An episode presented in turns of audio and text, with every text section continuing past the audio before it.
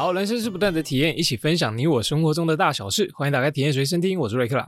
这个频道分享听众们的投稿体验故事，透过瑞克我的声音呢，放送给大家收听。有你的参与投稿，人生更有趣，节目更热闹哦。哎呀，这个月顺利第二次更新，一样先来讲一下我最近的体验。这几年因为疫情不能出国的关系啊，所以国内旅游就是变得很夯？那其中呢，去山上露营的人数也是越来越多。不过那时候因为比较忙，所以我一直没有参加过露营。常常看到我朋友在 IG 啊分享，就好像露营很有趣一样。然后我就很好奇，他们露营到底都在做什么。终于呢，在前阵子有朋友揪我去露营了，我马上答应他，哦，因为我觉得我好像要去体验一下露营到底都在做什么，然后露营的感觉，还有露营的优点，为什么这么多人喜欢露营呢？那我这次去的露营地点呢，在苗栗泰安的红山露营区。它算是一个蛮好找的地点，你开车的话呢，下交流道不用再开几分钟就可以抵达，而且路呢也都算蛮好开的。这次露营的参加人数超级多，总共有二十几位，然后我只认识其中一个，虽然是其他都是陌生人，不认识，第一次遇到的人。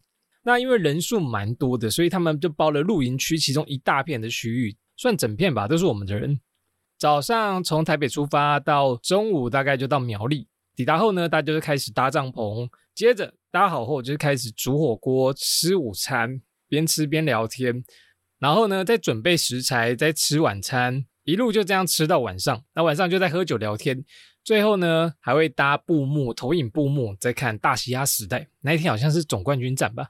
整个过程呢真的非常放松，就是吃吃喝喝，然后聊天喝酒，喝完酒呢就倒头大睡。我那天喝得很醉，一下就睡着了，应该是前十名睡着的。睡醒呢，隔天起来就是继续吃，然后坐着晒晒太阳，玩玩桌游，大概就是这样。其中我觉得露营蛮有趣的几个地方呢，就是我觉得露营的厨师还有食材好像很重要哈。刚刚讲到，因为我们这次露营人很多的关系嘛，那刚好有好几个大厨都准备了不同的料理，像有人带自己腌的那个咸猪肉，我在 IG 上面 PO 两三块超大的。然后在煮的过程中啊，那个油一直滴出来，就哔哩吧啦、哔哔哔哔哔不滋不滋的那种。还有带澎湖来的披萨，非常好吃。还有牛排，然后还有人会煮那种特制的咖喱炒面，有点像基隆庙口的阿华炒面那种，真的都非常好吃。从准备食材到煮的过程啊，你都可以体验到料理的乐趣。我觉得那种在山里面吃东西的感觉，跟在室内，就比如说你在餐厅家里吃不太一样，会有一种惊艳的感觉。我在山上怎么可以吃到牛排？太棒了吧！竟然能在山里面吃到这么美味的食物，真是太幸福了。我看着看着都很想去学做菜，就很很好奇那些厨师怎么这么厉害。那再来就是因为大部分都在山上嘛，所以露营可以远离城市，亲近大自然，让身心呢非常的放松。你看四周都是绿意盎然，山啊，天空啊。你也可以坐在椅子上呢，悠哉的晒晒太阳，但是不要晒太久，因为隔天早上出大太阳的时候，我大概晒了半小时，脸就晒伤了。阳光有够强。还有就是，如果你有宠物的话呢，也非常适合去露营。这次我们露营啊，有出现三只狗，一只是马尔济斯，然后再是腊肠狗，还有一只呢，西沙广告常常出现的狗，但它名字超难记，我到现在也记不起来，叫做西高地白梗，是不是很陌生哈？真的很少见这个。然后那三只狗啊，就很放松的在这个露营场地追赶、跑跳、碰，算是都市里面呢，在公园里面比较难让他们解放嗨成这样子。再来就是露营呢，可以增加朋友或者是家人间的感情。你跟谁露营，你就可以增加那个感情啊。如果没有吵架的话的前提是，而且这一次呢，刚好遇到一个有台节目的 podcast，你看到世界真的就是这么小。叫做厌世小酒馆。原本我们都不知道对方是谁，然后他就很行，因为他会算塔罗牌，整个晚上呢都在帮大家算命。我在空档之间就跟他聊天，聊一聊才发现，天呐，原来我们早就知道对方的 podcast 节目，非常扯。大家也可以去搜寻一下他的节目，不过好像停更蛮久的。哈哈还有觉得录音一个很重要的东西就是音乐非常重要。你就算躺在那边，什么事情都不做，然后用那种蓝牙喇叭放出音乐来啊，你会觉得非常放松，跟你在室内是感觉不一样的。那根据中华民国露营协会统计，台湾常态性露营的人口已经突破两百万人。两百万人是不是有点多？已经是台湾非常热门的休闲旅游活动。全台湾的露营区啊，总共有一千九百多。露营区的月营业额啊，就超过两亿元，加上周边产品，整个露营产业上看四十亿元的产值，比我想象中的还要还要多很多哎。就包括那个人数跟这个露营产业，难怪觉得越来越多人去露营。而且台湾也是一个非常适合露营的地方，有山有水，刚好山也够多。好，总之呢，非常感谢我的朋友这次邀请我去露营，而且不是那种懒人露营哦，是真的自己搭帐篷那种露营。如果你想远离城市，放松一下身心的话呢，你也可以去体验一下露营的感觉，不管是自己搭帐篷，或者是那种懒人露营，亲近大自然，都会让你的心情呢有放松的效果。搞不好你以为在露营的时候呢，爱上料理。好了，以上就是我的露营体验啦。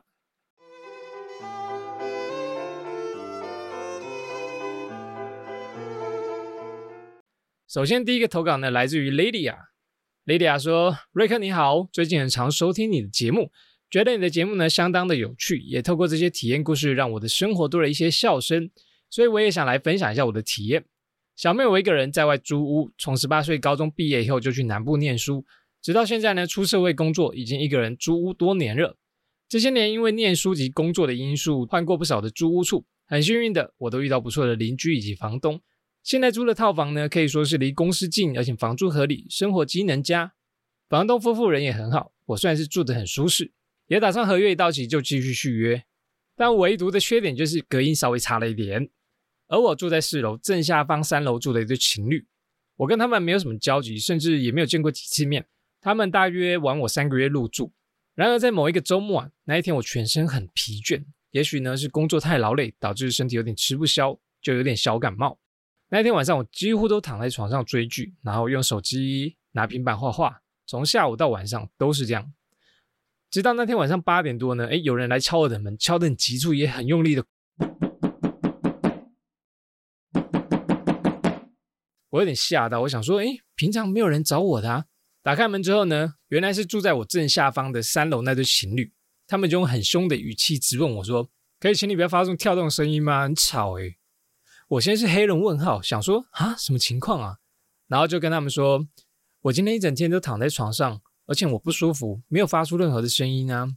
当然，这对情侣好像不相信我说的话，继续逼我承认。尤其是那个男生，语气特别的凶，而且男生的体态壮硕，嗓门又超大，对于娇小的我来说啊，其实是会感到害怕的。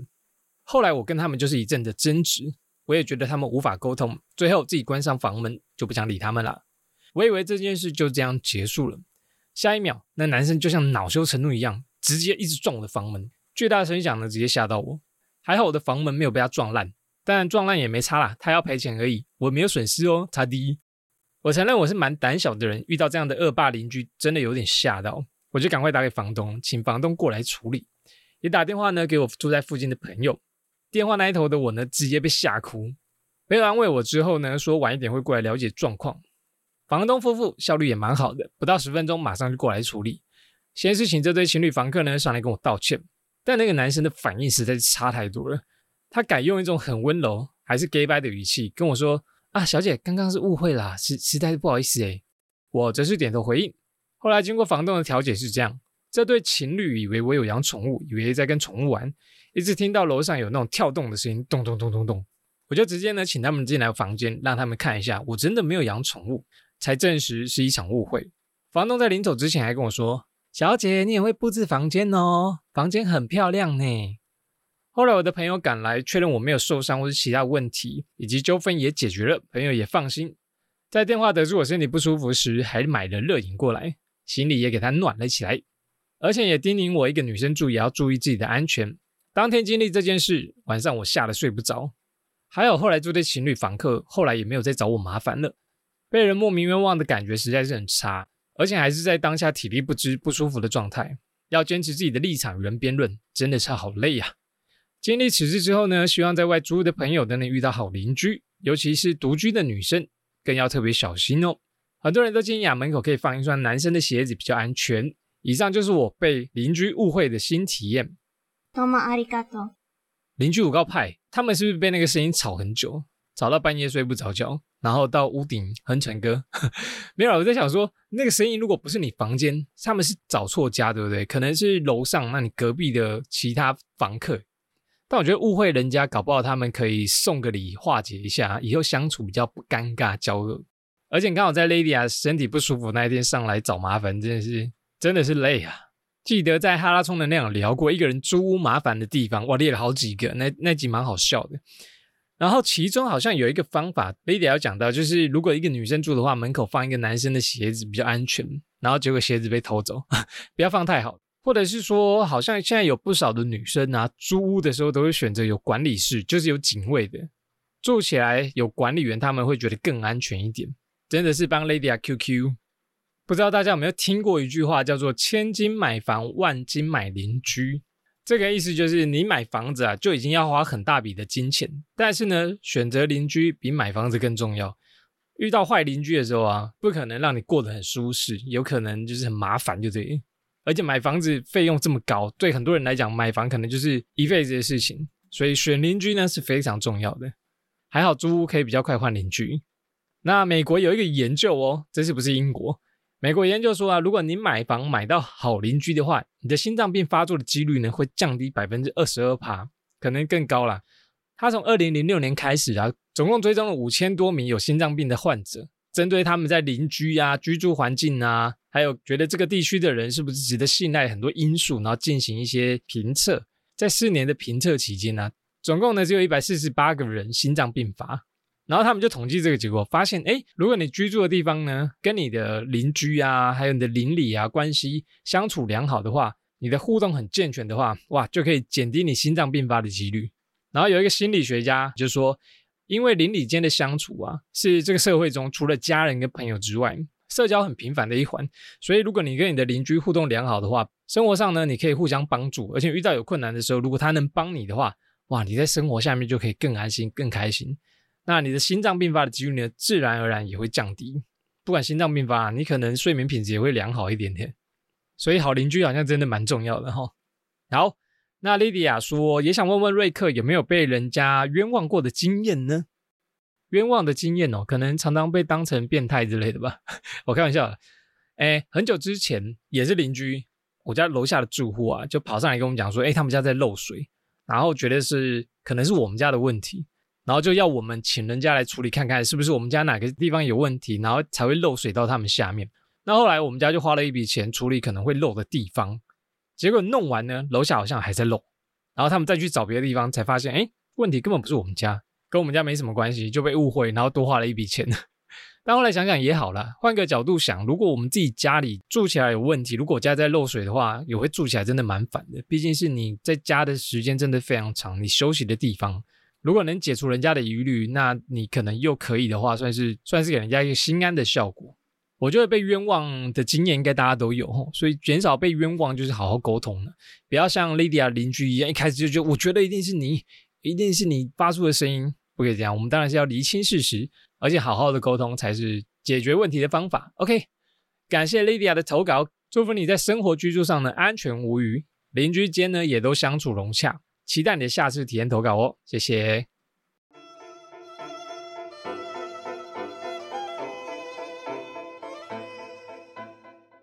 好，下面一个体验投稿呢，来自于鬼刚哎，鬼刚说：“Hello，我又来了。今天听到瑞克说缺新投稿，立马来投几篇，谢谢哦。今天想要分享的是第一次环岛的新体验，那是发生在我大四的下学期。其实环岛一直都是我的梦想之一，因为听很多人说台湾有多美，就想要亲身经历看看。”刚好大四的课都修的差不多了，有一个空档，就来个说走就走的旅行。没有啦，其实是被一句话还有一首歌感动的。那句话呢，就是有些事现在不做，以后就不会做了。然后那一首歌呢，只是黄明志跟王力宏所唱的《飘向北方》。于是我就飘向北方了。这边可以边打开《飘向北方》边收听以下这则故事。首先，我先买了蔡阿嘎的《风环岛旅游书》，不是叶佩哦。因为第一次环岛呢，难免有些紧张、不知所措，所以就利用前人的智慧，少走一些冤枉路。看了差嘎一百个必打卡的景点，然后选了最想要去的几个，隔天就马上出发，跟家人说要出一趟远门，但没有说要去环岛，因为怕他们担心。实际上证明呢，没有讲，他们更担心哦。因为我原本就是会出去玩的人，但顶多就是三天，不像这次呢，环岛环了一个礼拜。他们原本以为我失踪了，差点要去报警，所以呢，还是要据实跟家人以报哦。那重点来了，我是怎么去环岛的呢？我这次选择坐火车，然后到每个县市下来租车玩一天，当天晚上才会订要住的旅馆。好处呢是机动性比较高，玩到哪睡到哪。但缺点就是订不到房就 GG 啦。像我环到台东的时候啊，刚遇到假日，然后又下雨，房间都被订满喽，我差点睡在路边。好险后来旅馆有人突然不去，我才有房间可以睡觉。那次环岛呢，我其实有定两个目标，一个是穿学士服到台湾的四大之最东西南北灯塔去拍照，但后来只去了国圣灯塔，也就是最西边的那个灯塔，因为其他灯塔呢都靠北的远，去了那些灯塔我就不用去其他地方了。然后另一个目标呢，只是收集全台各大车站的印章。我还特地买了一个小本本去盖哦，结果还到花莲的时候啊，就被我遗忘在普悠玛上面了。收集半个台湾就这样没了。QQ 提醒大家下车前呢，一定要再三检查东西有没有漏掉。在我环岛的时候也吃了蛮多美食的，印象最深刻的就是嘉义的凉面，它是加美乃滋哦，好像只有嘉义才会这样加。原本以为味道会很怪，但其实超好吃。最后来聊聊印象最深刻的事，就是我去国盛灯塔的时候啊。那时候接近傍晚，我不知道退潮的时候啊，海岸线也会往后退。因为我原本骑的机车停在柏油路，结果回来的时候，机车周围都是沙子，然后轮胎呢也陷在沙子里面。我一发动的时候啊，轮子就越陷越深，就像我对女朋友的爱一样。喂，到最后整个轮子都陷进去，动弹不得。天色也越来越暗，还车的时间也越来越接近，心里想着：天哪，我该不会今晚就要睡在路边吧？这里是荒郊野外。于是向神祷告。突然，一股力量涌起，我好像有如神助一般，使出了洪荒之力，我就把后轮子给抬起来，然后离开了是非之地。感谢主。这个旅程呢，也遇到很多阻碍，像是台风跟地震，当然都是旅程中很难忘的回忆。也有认识到世界各地的人，有来台湾玩的日本人，骑单车环岛热血的马来西亚人，还有来台湾打工换书的香港人，还有在美国教书的英国人哦。我用我的破英文，居然还可以跟他们沟通，真的觉得自己蛮厉害的。然后我觉得这趟旅行收获最多的是我的眼睛，因为很多的美女哦，这我自己加的。因为看到台湾真的很美，有无边无际的海、翠绿的山林、满天的星空，还有满满的回忆。真的觉得人一生呢一定要环岛一次，不然这一生来啊就太可惜了。好好认识脚踩的这块土地，孕育我们长大的这块土地，你会发现它比你想象中的还要美哦。P.S. 这次是我第一次环岛，也是一个人。下次想要选机车来一个深度旅游，以上的。多么阿里嘎多！讲的我好想马上也去环岛哦，觉得每个人环岛都好有感悟哦，对不对？尤其是最近啊，春天开始，常常天气好的就是蓝天白云，然后舒服的天气，我都很想直接冲去旅行。鬼刚刚有说那个火车站印章收集那个本子，之前我超想买，因为我那时候去三吊岭火车站的时候啊，就看到有一个人他拿出那个本子在盖车站的印章。那个本子呢，去年有一个台铁发行的铁道旅行。幸福美好一一一的笔记书、笔记本，就是给你盖车站的。因为台湾总共有一百一十一个车站的印章可以收集，从编号零一的基隆到一百一十一的车程。那如果你用它的这个收集册啊，收集一百一十一个章，前一千名哦，你还可以换精美的礼物。但是去年啊，现在过期了。它从二零零二年的二月一号到今年二零二三年的一月三十一号，就刚好一年的时间截止，前一千名才有办法。但我觉得一千名应该很快，因为台湾很多旅游达人，我想那个礼物应该很快就被拿完了。但如果你现在想要买那个旅行铁道收集的本子，诶，现在有新版本了，有三册，总共把环岛分为三个部分。那目前出了两册，还有一册呢尚未出版。有兴趣的朋友呢，可以去搜寻一下，叫做《铁道旅行》。但我个人还是比较喜欢那种全一册的，你知道全一册，然后全部可以盖完那一种。但有个坏处啊，就跟鬼刚刚一样，一册丢了就全部没了。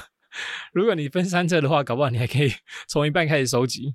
哎呦，仔细想想，会不会是会不会分成三册是这样的原因啊？嘉义凉面呢？哎，嘉义吃凉面真的是加美乃滋哎！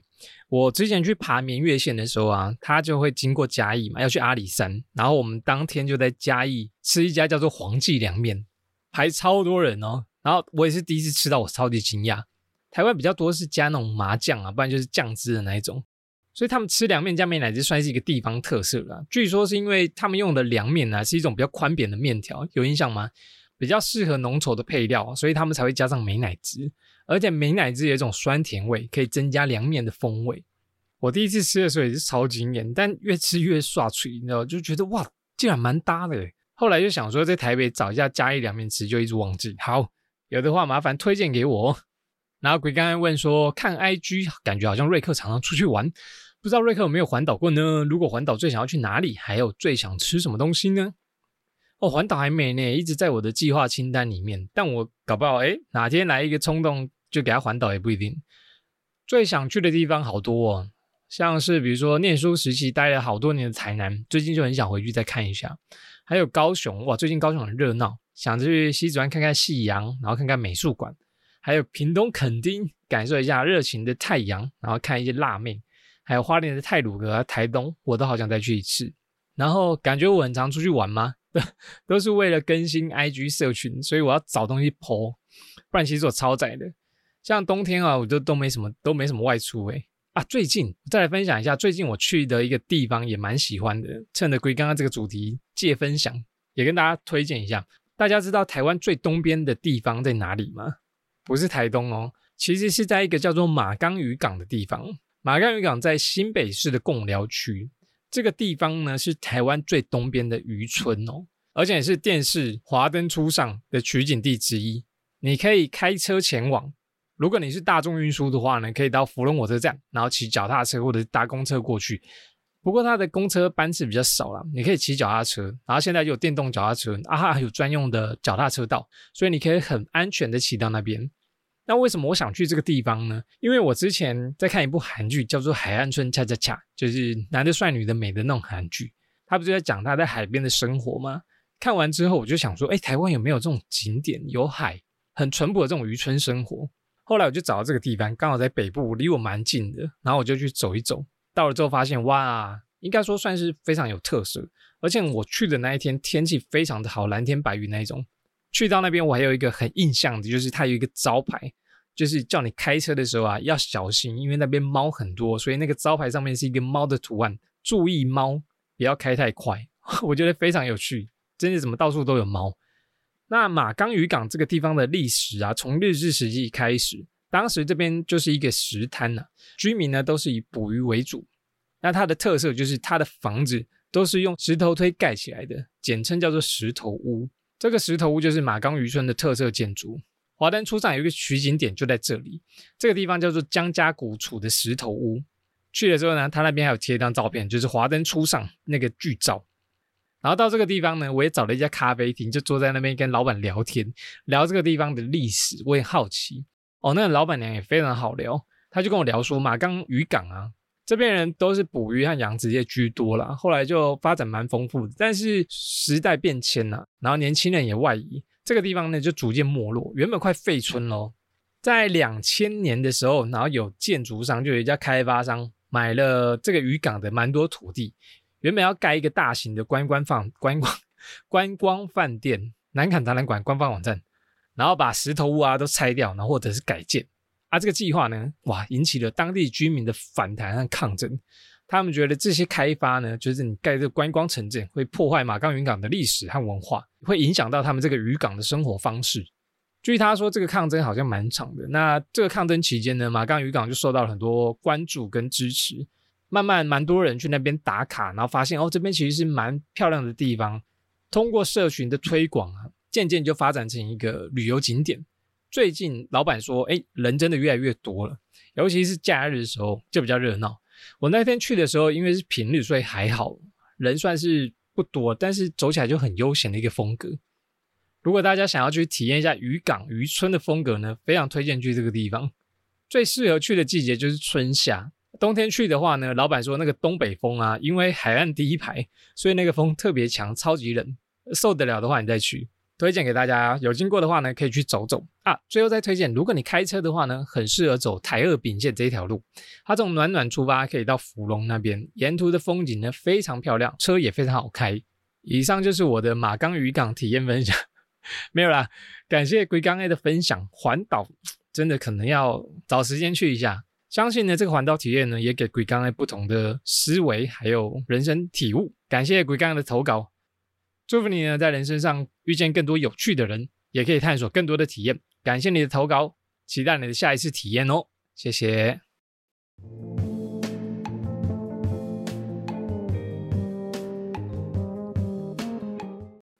好，下面一个体验投稿呢，来自于威廉。威廉的第一次投稿，威廉说呢，我也来分享一个体验。活了三十三岁，人生中第一次花钱去看了女神阿妹的演唱会哦，而且真的很幸运，是买到姐姐朋友试出的两张门票。但第二张票，其实找了好久才找到陪我去看演唱会的人。是非常状况外的一个好妈吉。首先，我是住在桃园，演唱会是在高雄，平常台中就觉得远，通常也会安排两天一夜才会到台中或者是更远的地方。这次没想到，因为阿妹的关系，我竟然选择当天开车来回。我想我应该是疯了吧？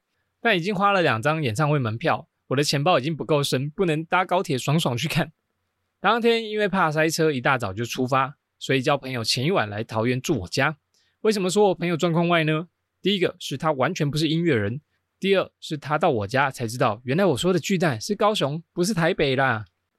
我们当天一路来回车程大约九个小时，而且回来还在他台北，我再回来桃园哦。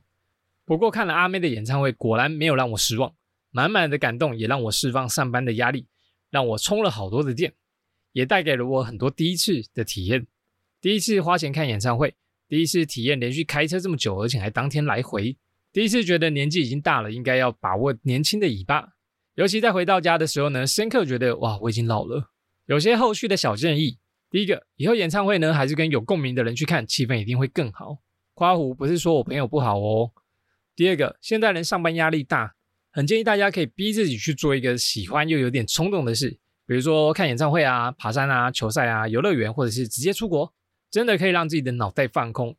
也许呢，你会忘记一些烦恼，让自己的脑袋重新整理一次会更清楚哦。第三个，当天下午呢，原本想说随便吃等演唱会开始，但状况外的朋友呢，偏偏进到一间吃到饱的火锅店，叫做和牛刷，结果意外超级好吃。只是我们真的不饿啦，所以吃不到一小时就买单，真的是谢谢。以上就是我的投稿哦。多么阿里嘎多，好赞哦！阿妹的演唱会超想去看的。我记得那个演唱会时间是在那个清明连假，就是连续放了四五天那时候，那几天高雄活动超级多的。除了阿妹的演唱会，还有什么大港开唱，然后五月天那时候也在演唱会。难怪你来回会开九个小时，因为真的很塞哦。我我觉得阿妹真的是票房保证。她出道一九九六年，到现在已经二十六年了。来说一下他的小记录，他发行了十九张个人专辑，而且他演唱会哦超过三百场，他也是现在华语女歌手的唱片销量还有演唱会场次记录跟观看人数的记录保持人，有够强哦！还有也是金曲奖最佳国语女歌手入围次数最多的，去年也在台北小巨蛋连续开了好几天，票也都是卖光光哦。最近有一个印象很深刻的是他的事迹，就是他有一年在台东跨年演唱会嘛。那是带动整个台东的观光，台东整个住宿啊、客满什么，大家因为阿妹演唱会跑到台东去跨年，非常厉害。我也很认同威廉说的第二个点，就是很推荐大家去看演唱会啊，或者是去旅行、户外走走，真的走出你平常生活的地方，你对放松身心啊都有很大的帮助。再来说到演唱会，最近有一个超级大咖要来台湾开演唱会，就是陈奕迅。陈奕迅三月二十号啊。宣布就是七月要来台湾开演唱会，在台北小巨蛋啊，他已经有七年没有在台湾开过演唱会喽。但是他的演唱会门票呢，一样在四月九号那一天一推出就秒杀，总共有七场，然后七万张的票，七分钟都秒杀，哇，很符合他这次的演唱会主题耶，就是七，真的超级扯。我相信应该蛮多人都喜欢看演唱会，就是体验那种现场表演的氛围。但我觉得有一个。会影响大家看演唱会的性质，就是票很难抢，而且又变得很贵。如果你想要用原价看到演唱会的票，真的是要看手速还有运气。如果你没有抢到的话，你就是要买黄牛票，给他加价买。像上次超级红的 Blackpink 新闻有说，一张票最贵喊出，大家猜多少？一张票 一百一十四万九千九百九十九，在那个网站上面。那这次陈奕迅呢演唱会，当然黄牛也没有放过。五千八的票被喊到三四万块，哎，真的太贵了吧！变得说，如果你真的很想看的话，你就只能加价买。但 Breaking 那个还是一票难求了，你不买还是有很多人要买哦。变的是粉丝如果想要看，反而真的抢不到，只能含泪错过。塞尤那拉，这演唱会黄牛票真的很让人家头大哦。据说在日本演唱会啊，好像都是抽签制的，你知道吗？就是比如说你想要看演唱会门票，你要先去汇钱，然后如果有抽到你，你就可以看这个门票。然后它有限制，你可以抽选的张数哦。那因为这个抽选的次数很难，所以他们都会参加那种粉丝俱乐部，可以获得比较多的抽签机会，你的抽签几率会比较高。还有他们也有采用那种取票啊、入场啊、购票啊，都是实名制。哎，我觉得实名制这个好像蛮合理的哦，就跟你去参加什么艺文活动啊一样，就是哎，你确认是本人，那付费，你扫个 QR code，你就可以入场，然后确定是你本人，好加一，你有你有来参加这样。不知道这种措施黄牛票可不可以减少？希望大家都能多多欣赏到现场的演出，不管是演唱会啊、舞台剧啊、音乐演奏会啊，因为我觉得现场的氛围跟平常你音响还有音乐喇叭放出来是不太一样。难怪这次威廉会这么开心，现场演唱会的气氛真的超棒的，好久没去了。感谢威廉的第一次体验投稿，祝福你在演唱会抢票的时候呢都能顺利抢到，也很期待你的下次体验投稿哦，谢谢。耶，顺利录完了，这个月有更新到两集。感谢大家这么踊跃的投稿。我在想，大家投稿是不是蛮有压力？就是很怕你的投稿啊，呃，投稿的不够好，内容不够好，然后，呃，体验不够精彩，很怕没有人要听。不用担心啦，我觉得这个频道设立原本就是想要给大家一个抒发分享的管道而已。把这个体验呢当做你写了一个日记，然后你把这个日记记录下来，投稿给我，我用声音把它念出来。原本的初衷大概就是这样子，不同的体验分享，这个频道就会越来越热络。大家也会觉得哇，生物很有趣，就互相交流这样子。所以呢，如果你有想分享的体验，不要害羞，就尽管投稿来吧。那不管是喜怒哀乐，我觉得都可以分享。好啦，期待大家的体验投稿，感谢大家收听，下次见喽，拜拜。